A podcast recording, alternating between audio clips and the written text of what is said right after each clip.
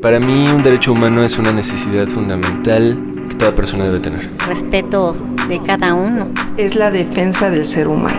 Para mí un derecho humano es primordialmente el respeto. Derecho a debate.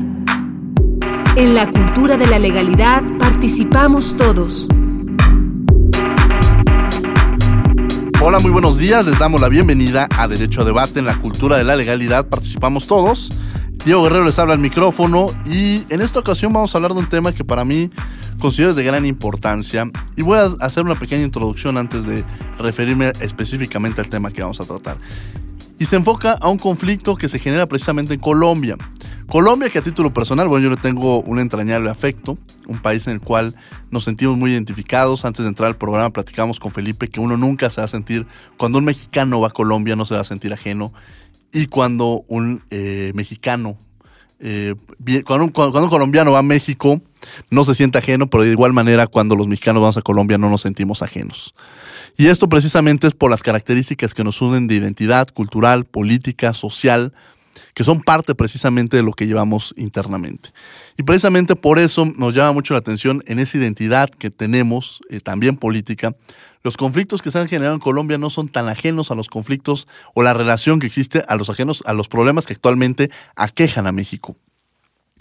En esta ocasión nos acompañan precisamente, vamos a hablar de el cese al fuego bilateral y definitivo entre Colombia y las FARC. Para hablar de ello, tengo el placer de presentarles a un querido amigo, colega colombiano que ya se siente en casa en México.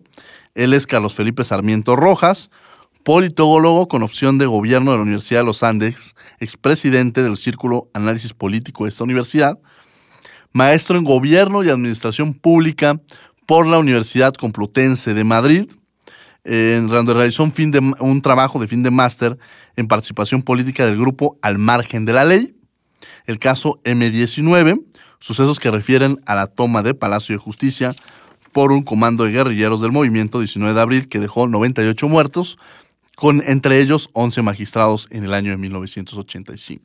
Participó también en el caso del UP, Unión Patriota, partido político que nace de una propuesta política legal de varios grupos guerrilleros, fundado en 1984. Su experiencia en el sector público fue en la Comisión Segunda de la Cámara de Representantes del Congreso de la República eh, de Colombia y en la Superintendencia del Notariado y Registro de la Industria y Comercio y actualmente trabaja en la Comisión Nacional de los Derechos Humanos. Felipe, bienvenido a Derecho Debate. Buenos días, Diego, a ustedes, a todos los oyentes, a la mesa que aquí nos presiden. Un caluroso saludo. Aclarar que no participé en la Unión Patriótica, sino estudié estos casos del M19 y la Unión Patriótica. Fue, fue más o menos mi caso de estudio y estamos aquí pues para hablar de este tema tan apasionante como es el, el fin de un conflicto que no solamente le va a tener, traer beneficios al país, sino a América y a toda la región, ¿no? Sin lugar a dudas. Y bueno, los principales actores de este programa son los estudiantes. Y el día de hoy nos acompaña una estudiante de Veracruz, es licenciada en Derecho por la Universidad de Cristóbal Colón. Eh, está estudiando una maestría en Derechos Humanos en el ITAM realizó una pasantía en la Comisión Interamericana de Derechos Humanos y actualmente trabaja en la Suprema Corte de Justicia de la Nación, lo que nos habla de su amplia experiencia en el tema precisamente de derechos humanos. Daniela, bienvenida a Derecho a Debate. Muchas gracias, Diego. Muy contenta de poder estar con ustedes debatiendo este tema, no solamente apasionante, como bien menciona Felipe, sino muy interesante y sobre todo relevante para toda la región, no solo Latinoamérica, sino para todo el mundo ya que como bien mencionas, Diego, tenemos muchísimo en común con nuestra hermana sociedad colombiana, que mucho cariño le tenemos. Muchas gracias, Daniela. Y bueno, platicaremos precisamente de este conflicto que se ha generado, Vamos a tener dos llamadas eh, telefónicas, unas llamadas telefónicas donde podremos conversar con personas que precisamente han estudiado, han tocado y conocen perfectamente el tema. Pero bueno, esto va a ser a lo largo de este programa, pero antes vámonos precisamente a conocer las noticias de la semana. Estas son tus derechos en breve. Tus derechos en breve.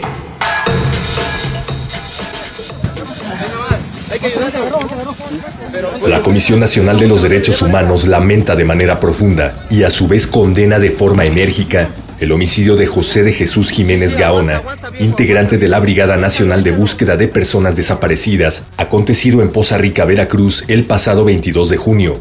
Ha solicitado a las autoridades competentes medidas cautelares en favor de la esposa sobreviviente de la víctima, con el fin de preservar su integridad física.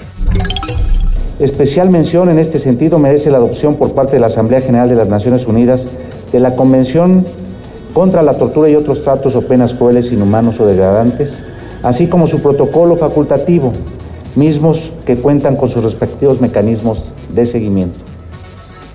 El día 26 de junio fue el Día Internacional en apoyo de las víctimas de la tortura.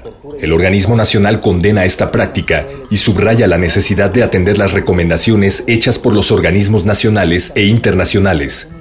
La Comisión Nacional de los Derechos Humanos hace un llamado sobre la importancia de prevenir el flagelo de la tortura hasta lograr su erradicación total.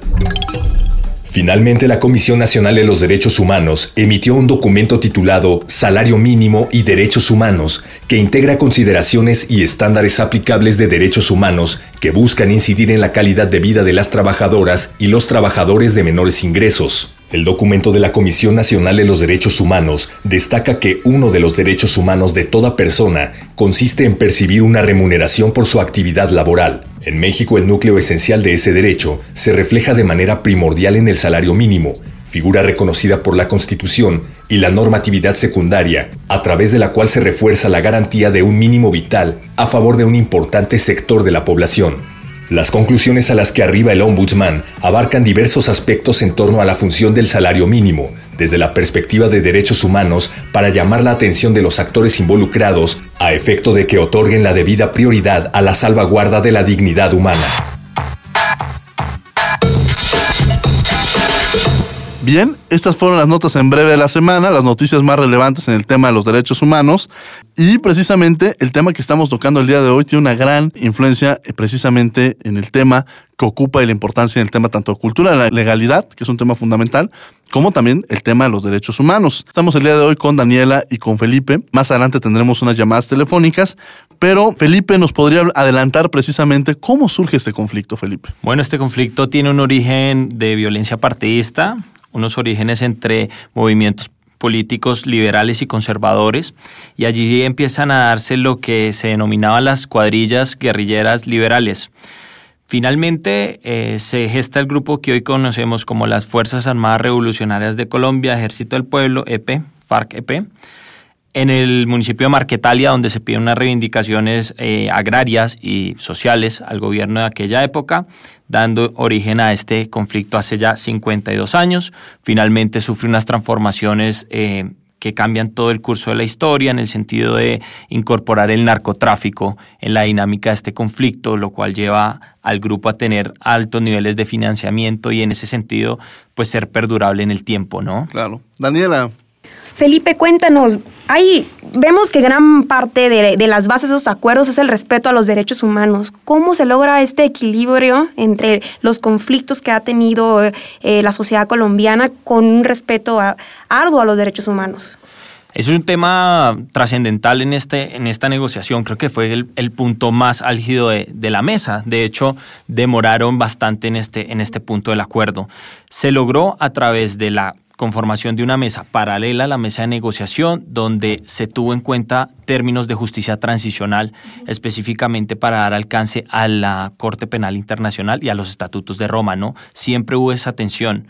Además, porque la sociedad colombiana en algunos casos establece que, y quiere, digamos, ese tipo de, de, pena eh, como castigo, ¿no? Que vayan a la cárcel, un tipo de castigo penal pero se logró un acuerdo transicional más bien que busca tres elementos fundamentales. Una comisión de la verdad, una reparación a las víctimas y la garantía de no repetición. Y en este sentido creo que es acertado este camino porque tuvimos experiencias previas como la desmovilización de los paramilitares que se llevó en el gobierno anterior en el cual no, no hubo un tema tan enfocado a la víctima, sino más a las penas de los cabecillas. Y pues hoy en día los cabecillas ya salieron libres por, por el tema de, los beneficios que traía esta paz con ellos e indultos. Y finalmente no hubo una verdad histórica de los hechos que acontecieron por parte de los paramilitares y eso permitió mutar muy rápido en nuevas estructuras que hoy en día, son hoy en día lo que se denominan las BACRIN, ¿no? Por el tema del narcotráfico, que pues es, son temas muy rentables y siempre que, que sean negocios tan lucrativos, pues va a estar alguien dispuesto a, hacer esa cadena productiva. Que ahí nos respondes un poco una de las preguntas que, que surgirían, que es una interpretación, pero tú nos abundarías más allá, es cómo logran, después de tanto tiempo, eh, mantenerse este, este, este tipo de, de movimientos, este tipo de conflictos armados, ¿no? De algún lugar debe provenir los recursos para ello, ¿no? Claro, yo creo que hay que, hay que llamar ahí dos elementos. Primero, un tema institucional en el sentido que indudablemente hay un tema de, de, representación y fragilidad institucional del Estado colombiano en algunos sectores y sitios de, del país. Y el segundo, pues el tema de financiamiento que obviamente se, se suplió con, con el narcotráfico. Las FARC logran incorporar en su, en su estructura pues altos, altos índices de dineros a través de rutas y envíos de droga a, pues a Norteamérica y a Europa, ¿no? Y en ese sentido encuentra terreno muy, muy, muy fértil, además, por la falta de, de, de, institucionalidad o fortaleza del Estado en algunas regiones apartadas del país, donde se tienen algunas desigualdades sociales muy fuertes. Entonces eso, digamos que fomentó y, y, y dio lugar a que esto perdurara en el tiempo. Gracias, Felipe. Daniela. Felipe, y cuéntanos, ¿ha, ¿ha habido otros procesos de paz anteriores en Colombia? Claro que sí, han habido, han habido varios. Les mencioné hace poco el de el que se llevó a cabo con los paramilitares por el gobierno pasado, pero el de la FARC ha sido una obsesión. A lo largo de la historia todos los gobiernos han en su mayoría buscado la anhelada paz, unos por la vía militar, como era el discurso del, del anterior presidente, otros por, por la vía de la paz, como es el de Santos. Pero sin lugar a dudas hubo, yo, yo destacaría dos procesos de paz anteriores.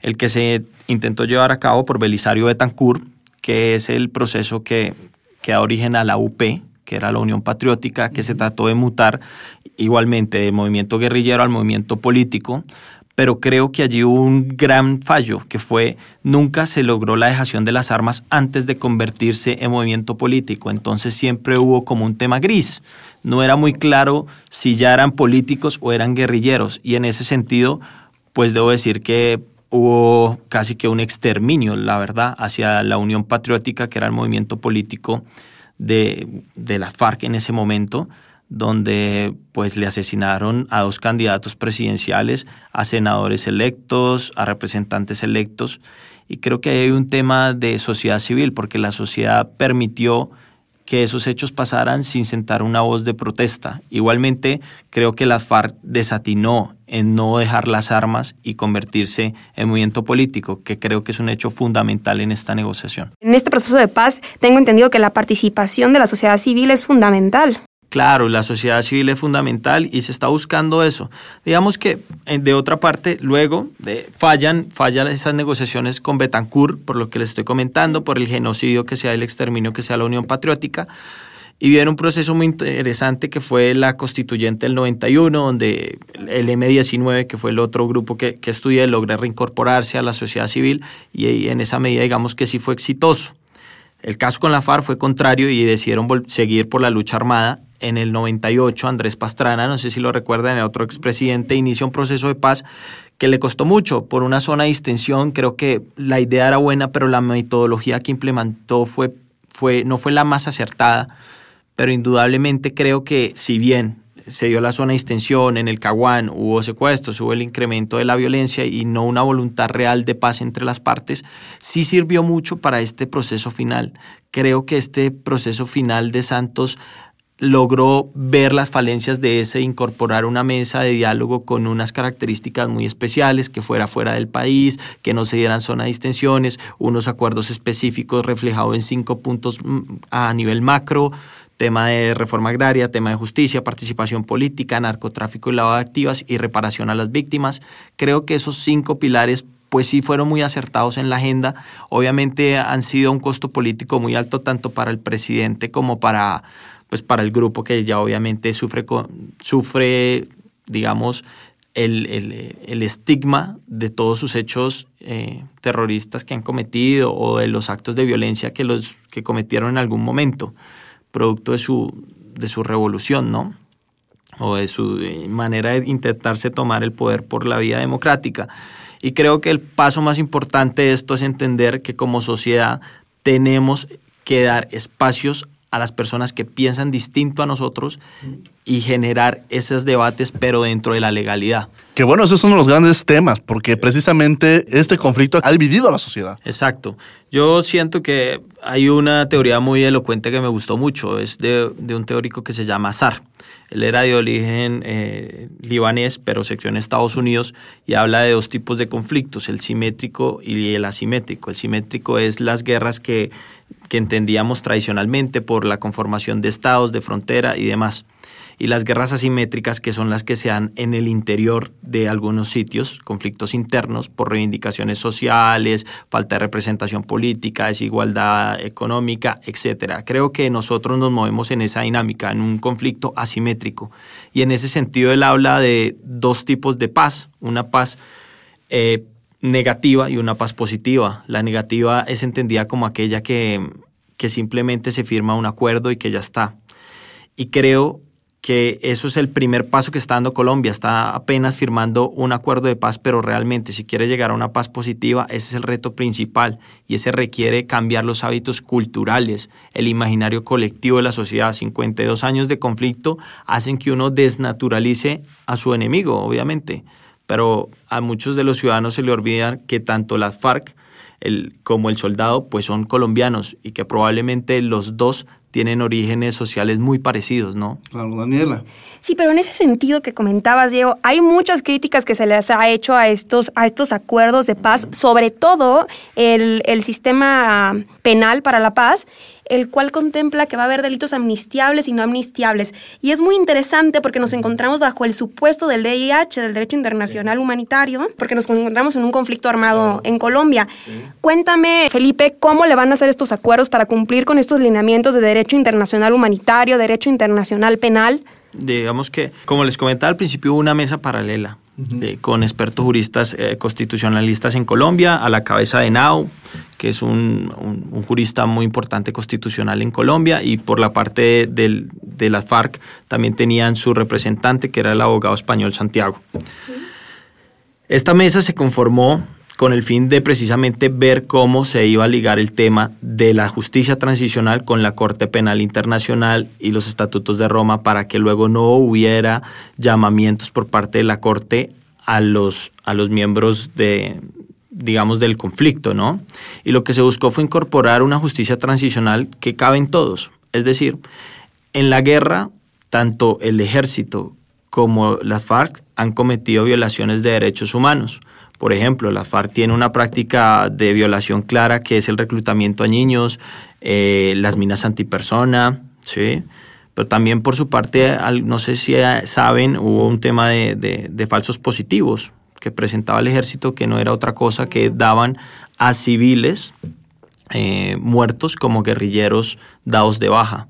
Y, pues eso también constituye una falta de una violación grave a los derechos humanos. ¿Qué, ¿Qué, busca esto?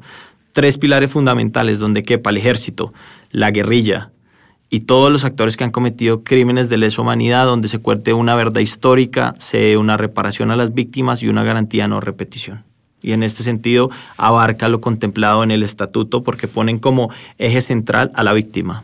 Sí, claro, pero ¿cómo vamos a compaginar e-, estos derechos tan independientes como es el derecho a la verdad, a la reparación y a la justicia? ¿Cómo ponderamos estos derechos? Lo que pasa es que finalmente lo que, lo que busca la justicia transicional y la Corte Penal Internacional es la garantía de no la violación a los derechos humanos y la reparación si llega a haber. En este sentido van a intentar eh, compaginar el tema de reparación a víctimas con lo estipulado en la Corte y en esa medida al, al reparar a la víctima digamos que ya habría cumplido lo que estipula la Corte Internacional y ya no tendría la potestad para inferir en el, en el acuerdo de paz o, o digamos llamar a juicio a alguno de las partes involucradas. Pues bueno, estamos en derecho a debate, en la cultura de la legalidad participamos todos. Estamos hablando principalmente sobre el conflicto en Colombia y eh, están en la mesa Felipe Sarmiento, Daniela Suárez, estudiante ahora de la maestría de Derechos Humanos en el ITAM. Regresamos después de un corte.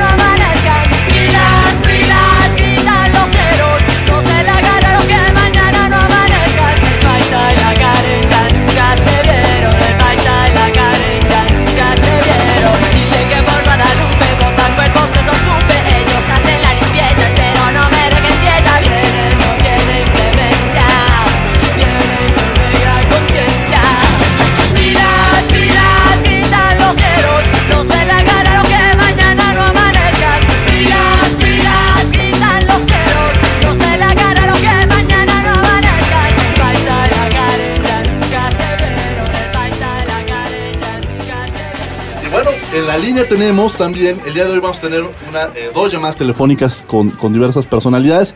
Y el día de hoy tengo en la línea a quien a título personal le tengo un entrañable afecto, Pamela Fonrodona. Tenemos una llamada con ella desde Bogotá.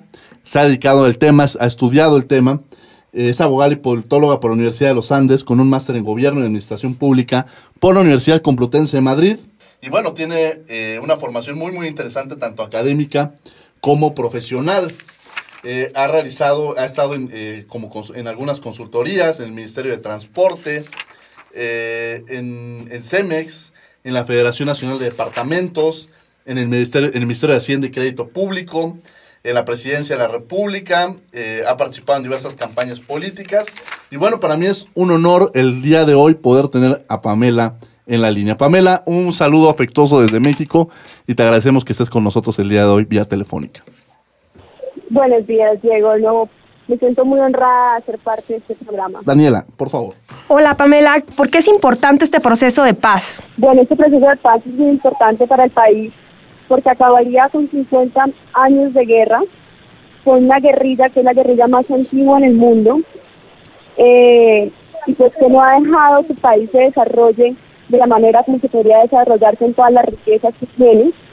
Entonces este es un gran, gran avance para nosotros. Te voy a comunicar con un colega tuyo, además de en la misma universidad, paisano tuyo de Colombia, Felipe. ¿Qué tal, Pamela? ¿Cómo estás? Hola, ¿cómo estás? Oye, Pamela, en- entrando acá en el tema, para ti, ¿cuáles fueron los puntos negociados más, más, más relevantes? Bueno, los puntos negociados más relevantes sin duda es el tema de la participación política de los miembros de las FARC, el tema del tema de la justicia. Digamos que creo que esos son los dos temas que han generado además comentarios en la ciudadanía. Eh, sin lugar a dudas, mira, el, eh, Pamela, eh, te habla Diego Guerrero. Aquí el tema ha sido muy importante. Lo que nos llama la atención es cuáles eran los puntos o qué falta para que se pueda firmar este proceso de paz. ¿Qué, qué lo ha detenido? Digamos, las grandes divergencias que ha tenido el proceso de paz pues, coinciden con los grandes puntos, que son el tema de la participación política y el tema de la justicia. Lo que pasa es que muchas personas no están dispuestas a ver a, estas personas de las FARC que tanto daño le han hecho al país, verlas sentadas en el Congreso de la República. Tampoco, no- tampoco es posible pensar en que estas personas que han causado también tanto daño, pues que no paguen un solo día de cárcel también, digamos que eso ha generado mucho revuelo. Entonces digamos que esos son los dos puntos más fuertes donde también existe una gran resistencia a nivel de la ciudadanía y de los partidos que están en contra del gobierno. Pero realmente en el mundo no ha existido un proceso de paz donde no que se pueda dar sin poder ceder en estos dos puntos. Es decir, no habrá ningún grupo armado que esté dispuesto a dejar las armas para pagar una condena de múltiples años o para no poder expresar sus ideas a través de la, del sistema democrático. Entonces digamos que estos son dos puntos en los que es importante y clave que todos los ciudadanos seamos para poder realmente llegar a una paz. De lo contrario, pues las FARC simplemente seguirá combatiendo porque además es una guerrilla que aunque ha sido debilitada, pues todavía tiene muchísima fuerza y tiene muchísimo músculo, digamos que una de las grandes fuentes de financiación de ellos es el narcotráfico, que cada día pues va cogiendo más fuerza. Entonces, si tienen unas grandes bases sociales que les permitirían continuar con la guerra si así lo desean. Entonces, realmente, si queremos la paz, tenemos que ceder en esos dos puntos. Sí, no, Pamela, se oye, la verdad que no es una tarea nada fácil. Mm, ¿Cuáles consideras que son los principales retos que tiene este proceso de paz?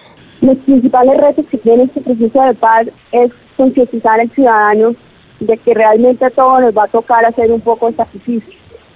Eh, hacer un tema de educación donde, pues, digamos, los colombianos empezamos a mirar que tenemos que hacer sacrificios para poderlo lograr y estemos dispuestos a hacerlo. Digamos que muchos colombianos pues, nunca han vivido en paz, entonces no saben qué es vivir en paz, por lo cual tampoco saben cuánto están dispuestos a ceder para lograrlo. No otro sistema de credibilidad donde las FARC nos va a tener que empezar a mostrar la gente todavía no cree en que eso va a pasar.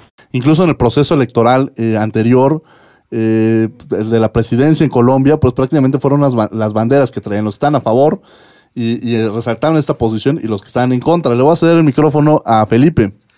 Sí, yo en ese orden de ideas también estoy muy de acuerdo, Diego, y desde afuera percibo, pues hay una polarización muy fuerte en el país y yo creo que ahorita se viene un tema muy importante, Pamela, que es la refrendación de, estos acuerdos, que ha sido un compromiso del presidente con la ciudadanía, igualmente este, pues de la guerrilla que ya lo aceptó.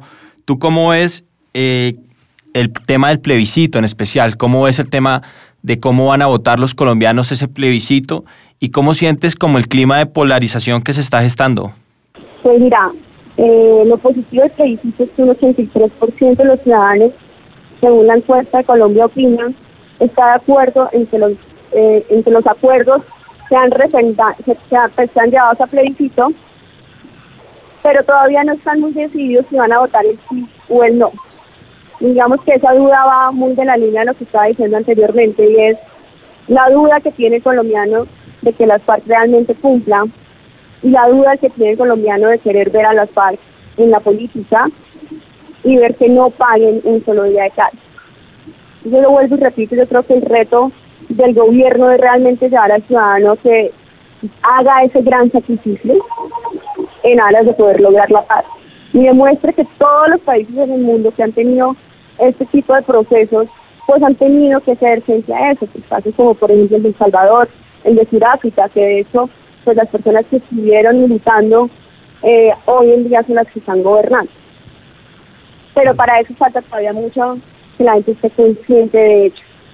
Porque mientras tanto la oposición pues la, realmente lo que está haciendo es vender que si eso ocurre, pues las cosas no van a tener a mejorar, y cómo vamos a dejar que estas personas no paguen nada de condena, que cómo vamos a dejar que estas personas gobiernen, que pues, realmente este país si eso llega a pasar pues va a tender hacia la izquierda y se nos puede pasar cosas como el tema de Venezuela. Entonces están tratando de llevar a la gente a que vote por un no, por un tema de argumento como del terror. Y esa es la gran batalla.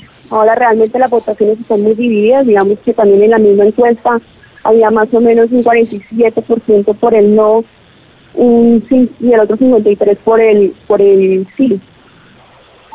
Sí, la verdad es que... Yo creo que esa es una de las grandes batallas y la otra gran batalla va a ser el tema de la, pues, de la abstención, que en mi país siempre ha sido muy alto. ¿Qué viene después?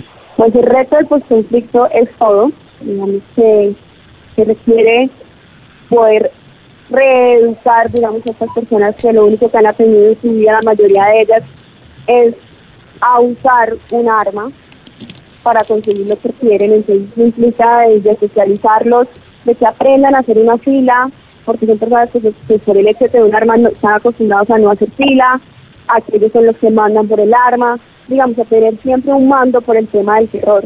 Entonces creo que ese es uno de los grandes retos, que estas personas realmente puedan volverse incorporadas en la vida en la sociedad, puedan jugar un rol importante en la sociedad donde ellos se sientan importantes y sobre todo pues que aprendan a cumplir las reglas que impone la sociedad y como les decía ahorita, pues desde los fins, desde hacer una fila. Ese es uno de los grandes retos, poder lograr que estas personas pues darles, ayudarles digamos al principio, pero sí es importante enseñarles a pescar para que las personas se puedan defender solos, para que aprendan al tema de labores, entonces por ejemplo se estaban hablando de que van a haber unas zonas donde pues ellos van a tener todo el tema del agro, pero ahí van a ser clave el tema de la, empresa privada para que pues estas personas puedan, con lo que producen, pues se puedan volver los grandes proveedores de las grandes empresas de Colombia y así poderles garantizar que se van a tener un ingreso mínimo y evitar que puedan volver a las armas o al narcotráfico, que creo que es uno de los grandes problemas que también tiene Colombia, pues porque mucha gente, pues muchos de los que están hoy en día inmersos en estos grupos armados pues lo están dudando en el sentido de dejar una gran fuente de financiación como es el narcotráfico. Problema que compartimos también. también dudo, también creo que muchos de los de, pues, de los que se vayan a desarmar habrán otros que no lo no lo harán y se quedarán en las bandas criminales. Y creo también ahí va a tener un gran reto el gobierno nacional en que tenemos que cambiar nuestra forma de combatir, porque vamos a pasar de combatir a una guerrilla para empezar a combatir a bandas criminales.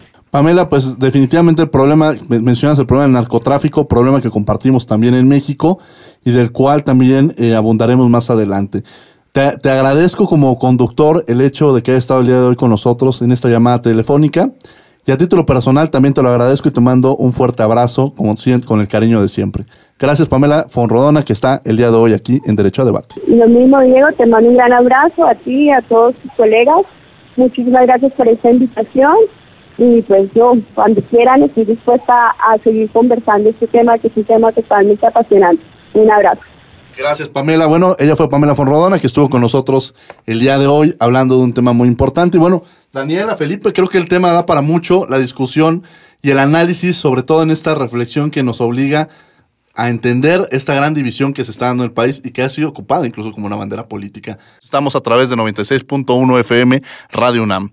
Y como en la mesa está Daniela Suárez, Felipe Sarmiento. Felipe, tenemos un invitado de lujo el día de hoy desde, desde Bogotá, Colombia. ¿Quién es? Pues tengo el gusto de, presentar a Felipe Ríos, él es filósofo y economista de la Universidad de Pensilvania y el London School of Economics, con maestrías en Gobierno y Asuntos Internacionales de la Universidad de los Andes y Universidad de Columbia. Es ex concejal de Bogotá y actual candidato al Senado de la República de Colombia. Y viene muy al caso con el tema, él es columnista también de un diario en Colombia que se llama La República y en su última columna El erizo y el zorro, pues aborda también este tema de la firma de este cese bilateral y hace unas reflexiones que me parecen muy acordes con lo que se está planteando acá en la mesa.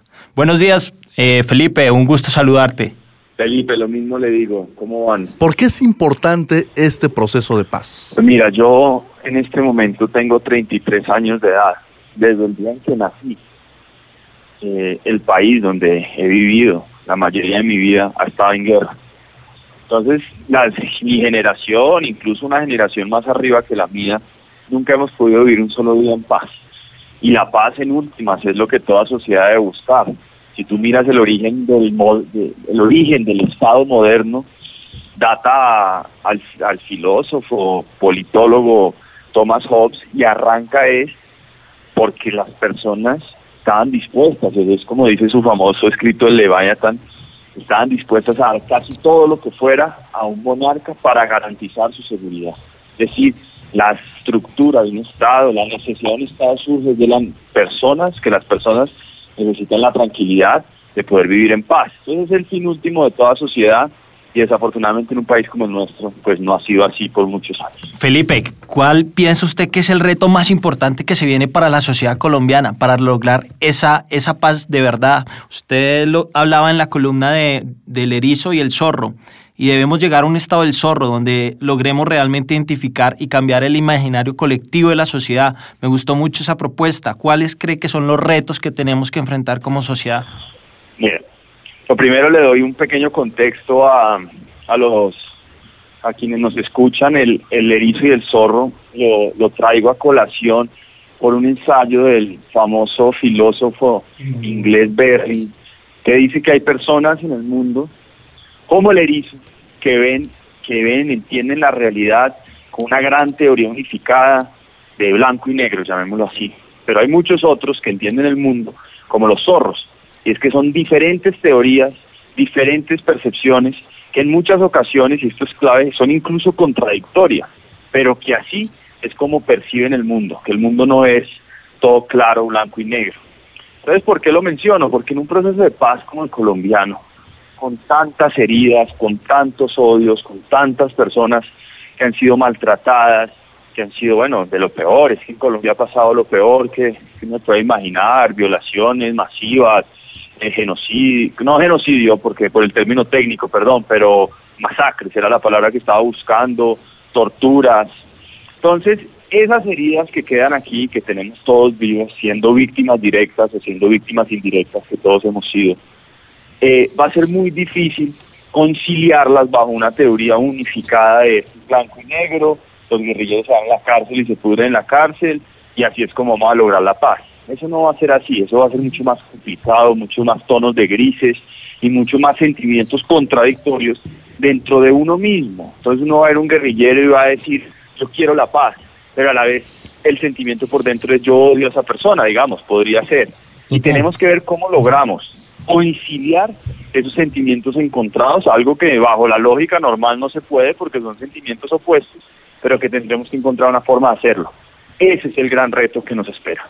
Bueno, retos que, que, sin lugar a dudas generan eh, una serie de reflexiones. Usted mencionaba precisamente sobre toda la situación por la que ha atravesado Colombia. Al inicio del programa nosotros decíamos que somos dos sociedades nada ajenas, tanto México como Colombia hemos atravesado por diversos conflictos que nos germanan y que incluso mencionábamos que un mexicano en Colombia se siente en casa y viceversa. O sea, tenemos muchos puntos de identidad y quizá uno de los puntos que me, a mí me gustaría conocer es cuáles son los retos que tiene este proceso de paz. ¿Hacia dónde? ¿Cuáles serían los principales enfoques que debería tener? Lo más difícil es la reconciliación y el perdón. Todo proceso de paz, y si tú miras la literatura de la justicia transicional, todo proceso de paz hoy en día no debe perder de enfoque que el propósito y, el centro debe ser las víctimas. Entonces tú tienes que empezar a analizar desde el punto de vista de las víctimas. ¿Qué hacemos para que las víctimas de este conflicto sean personas que reciban todo, todo digamos, el beneficio posible que se le pueda dar, maximicemos su beneficio eh, para reducirle sus, sus, traumas, para tratar de que logren hacer cerrar cerramientos cuando han, han matado personas. Entonces, esas víctimas son el centro de todo y Ingrid Betancourt, quien fue secuestrada por las FARC durante seis años, candidata presidencial, decía algo que me llamó mucho la atención hace como tres meses, y decía es que me he dado cuenta que es más difícil perdonar para los que no fueron víctimas directas como lo fui yo que para quienes fueron. Y tiene cierta razón, las personas desde las mismas ciudades, desde Bogotá, desde Cali, desde las ciudades capitales que no han sentido tan a profundidad, lo han sentido, pero tan a profundidad la presencia guerrillera como lo sintieron en el campo, en muchas ocasiones son más intransigentes con el proceso de paz actual que las mismas personas que fueron víctimas y que quieren pasar la paz. Entonces los retos es eso, es conciliar y, hay muchas zonas grises. Te doy un ejemplo. Uno habla de los guerrilleros, de las FARC en general, pero tú dentro de, la, dentro de las FARC, dentro del, del grupo, dentro de los militantes, encontrarás personas que a los 10 años de edad, niños, fueron vinculadas a esta organización terrorista y se volví, fueron víctimas en su momento, pues eran niños que estaban siendo involucrados en una guerrilla y posteriormente, ya a los 16, 17, 18, 20 años, cometieron crímenes. Entonces pasaron de ser víctimas a ser victimarios. Entonces hay unas zonas grises muy complicadas que no va a ser blanco y negro, que no va a ser perfecto y que toda la sociedad colombiana tiene que entender y tratar de hacerlo de la mejor manera, porque también la impunidad es algo que no es que no es beneficioso porque lleva a la repetición. Entonces tienes que tratar de conciliar todas estas zonas grises y ver cómo haces la mejor tarea con. Estoy de acuerdo y digamos que en ese tema de liderazgo y de reconciliación yo sí creo que va a haber un punto de liderazgo desde el sector público y es muy, muy importante. Yo en lo particular tengo un, un especial afecto por, por Felipe porque fue la primera persona que, que me llevó a meterme al sector público y siempre hablábamos de, me inculcaba la manera de tener que hacer política preparándose. Felipe, ¿usted cómo considera desde el sector público y usted como un, personaje público que debe liderarse esta, esta cruzada por, por la sociedad colombiana, por lograr políticas públicas de verdad que, que, ayuden a lograr una reconciliación nacional? Pues yo creo que, que es un reto y se ha visto en este momento el país y para quienes nos escuchan allá y que en el día a día no están metidos en los temas públicos o políticos y los debates que se están dando, el país está totalmente polarizado. Exacto. Es un tema crucial.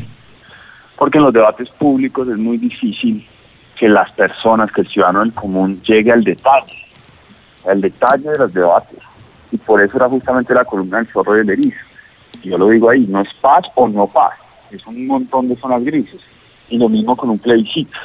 Ayer leía una, una columna de un profesor de Harvard que hablaba del plebiscito del Brexit y decía que es que los plebiscitos son demasiado complicados porque reducen a una simple pregunta unos temas muy complejos y que puede pasar cualquier cosa. Yo creo que en Colombia el, plebiscito va a pasar porque usted está a favor de, dicho plebiscito que es paso o no paz, ese debate tan general, algo tan complicado, pues jala hacia el lado de paz, que para la persona psicológicamente me parece muy difícil pararse en la urna y votar por algo que se de cierta manera se interpreta como voto en contra de la paz, por más de que legítimamente los opositores del plebiscito dicen que eso no es así.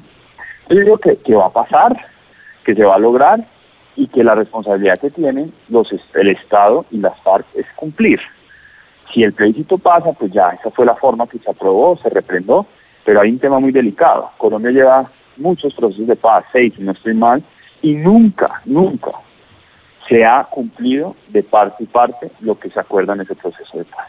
Entonces, con esos antecedentes, cualquier cosa puede pasar. Se firma un proceso de paz, pero el día de mañana las FARC sigue delinquiendo de la cárcel, como pasó con los paramilitares. O el Estado le incumple a las FARC y los empiezan a asesinar, como pasó con el M-19. Entonces, lo más importante desde un punto de vista público, político, es que si efectivamente se logra una refrendación popular, se logra, primero se firma el acuerdo, porque por ahora solo es un anuncio, se logra la refrendación popular, que las dos partes cumplan a cabalidad dicho acuerdo. Y de esa manera, pues uno ya sabe a qué atener. estimado Felipe, ¿cuáles son los retos que se generan a este posconflicto posteriormente? Vamos a tener este eh, eh, plebiscito que positivamente podríamos ver que esperaríamos que de alguna manera se inclinaran por el tema de la paz. Sin embargo, eh, Felipe Sarmiento mencionaba anteriormente que esto ha generado una división. O sea, hay, grupos, por un lado, que sí están a favor, pero prácticamente el mismo número, siendo objetivos también, que no están bajo esa línea de la paz. Sin embargo, pensemos en el, en el escenario que tú nos planteas, que sería el escenario positivo.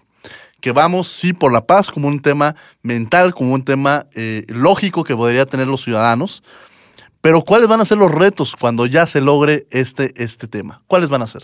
Retos económicos, retos políticos, pero para mí esos no son la esencia de este debate.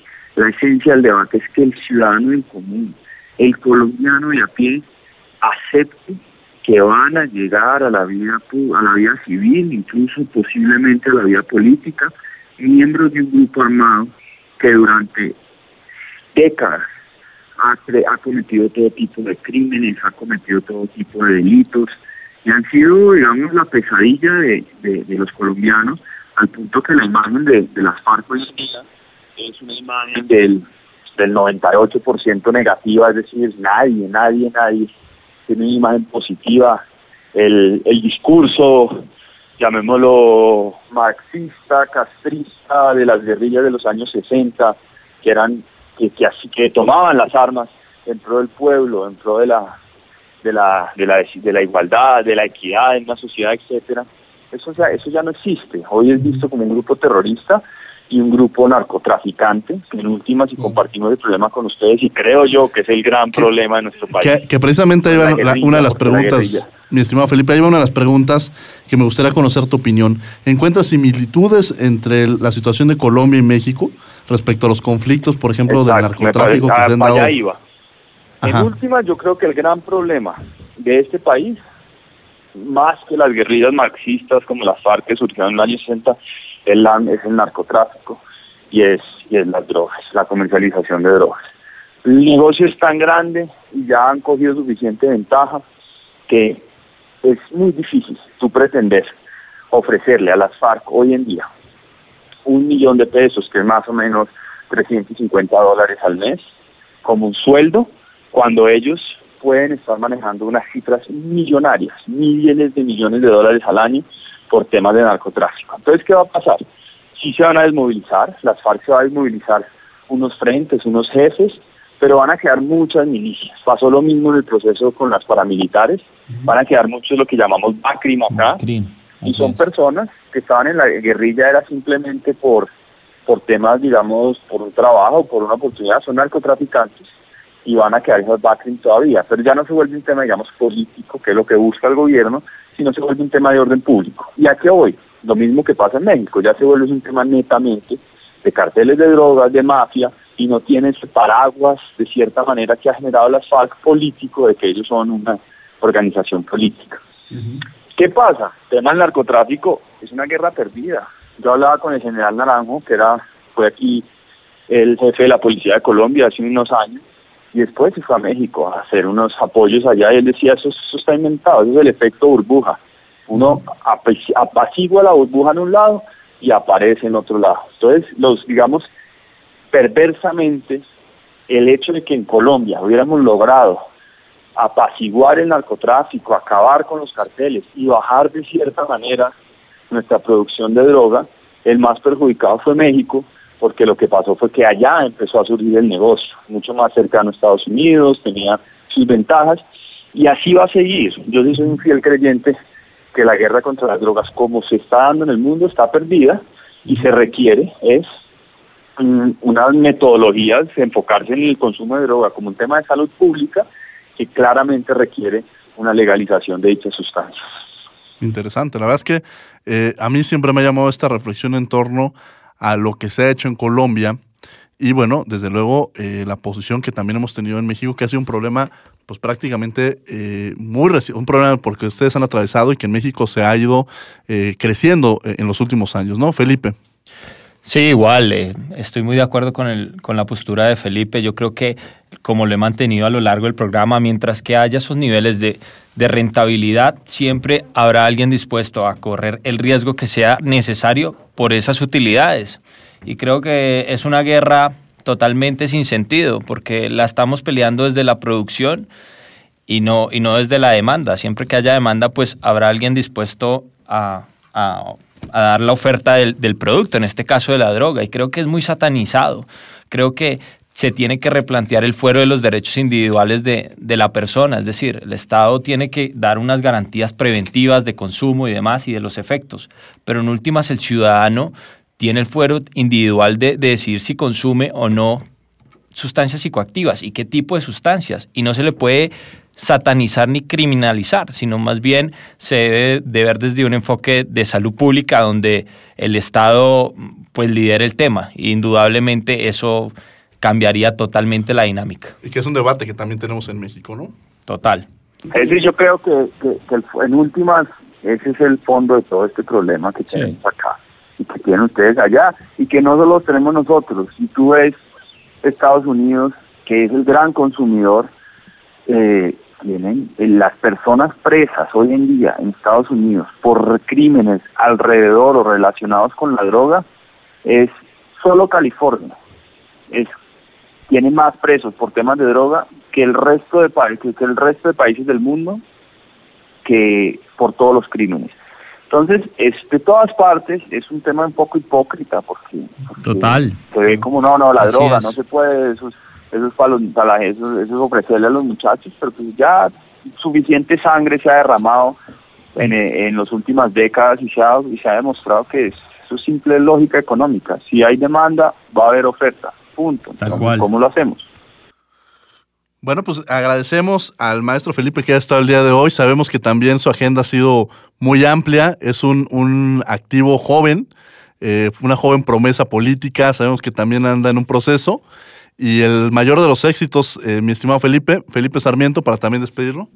Eh, sí, exactamente. Pues esperemos que sirvan muchos más liderazgos de esto y qué bueno que gente técnica y preparada se meta en el tema de la política y pues muy bien por Felipe Ríos y enhorabuena, desearle verlo muy prontamente, tengo la seguridad de verlo en un cargo público liderando temas importantes para el país. Muchas gracias por esas palabras a ambos y cualquier cosa aquí estamos a la orden. Seguramente lo seguiremos buscando porque tenemos muchos temas en común entre México y Colombia y será muy interesante poder escuchar su opinión. Gracias. Pues bueno, él fue, eh, tuvimos ahora en la línea al maestro Felipe Ríos, que también complementa mucho la entrevista que tuvimos anteriormente con la maestra Pamela Fonrodona. Felipe, Sarmiento, ahora sí por el apellido, mi estimado. sí, sí, porque la confusión, ¿no? ¿Cuál? Felipe Ríos o Sarmiento.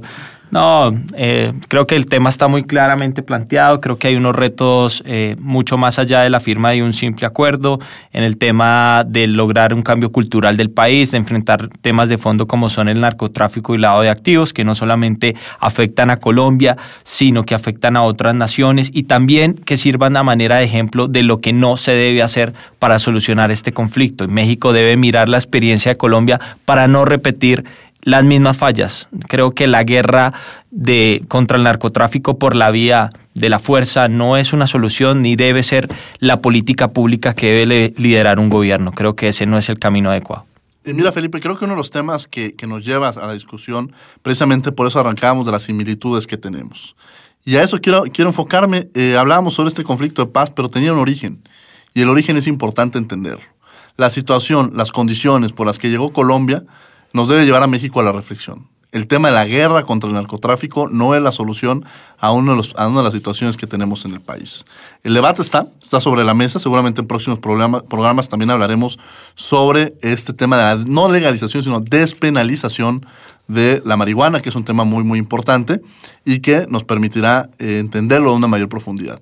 Yo platicaba en alguna ocasión con un colega, omitiré el nombre, pero él me decía que entendió Colombia en un momento dado, eh, me lo decía a título personal, que la guerra no era con el narcotráfico, que quienes consumían realmente este, el consumo de, la droga ni siquiera eran los colombianos, eran de otros países, pensemos en Estados Unidos, que Colombia en la medida en la que entendiera que los consumidores eran de otros países y en la medida en la que también se enfocaran a una búsqueda, como lo están haciendo ahora en Colombia de paz, en la cual generemos escenarios que nos permitan tener una mejor posición, vamos para adelante, ¿no?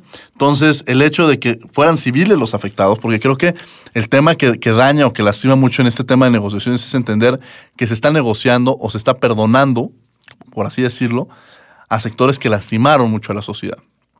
Y puede ser visto de esa manera y es entendible. Pero también la realidad, pensando a futuro en las próximas generaciones, es que quizá no es lo mejor, pero sí lo más sano para una sociedad, generar otros espacios y buscar un mecanismo como lo es la paz en Colombia.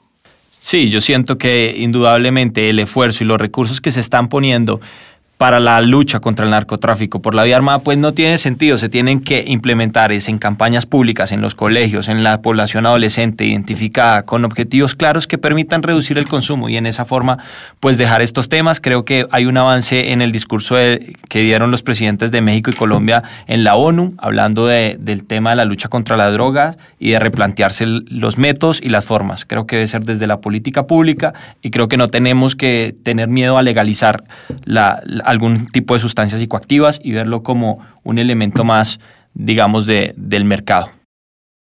Pues bueno, muchas gracias Felipe. Antes de irnos me gustaría eh, invitarlos a una, a una solicitud que nos hace un muy querido amigo que es Francisco Méndez, Paco Méndez, que a una conferencia que se va a llevar a cabo el próximo miércoles 6 de julio a las 18 horas en el Senade, el cual va a ser sobre eh, temas de migrantes, mujeres indígenas sobre un libro que él que va a presentar que son Los Nuevos Peregrinos.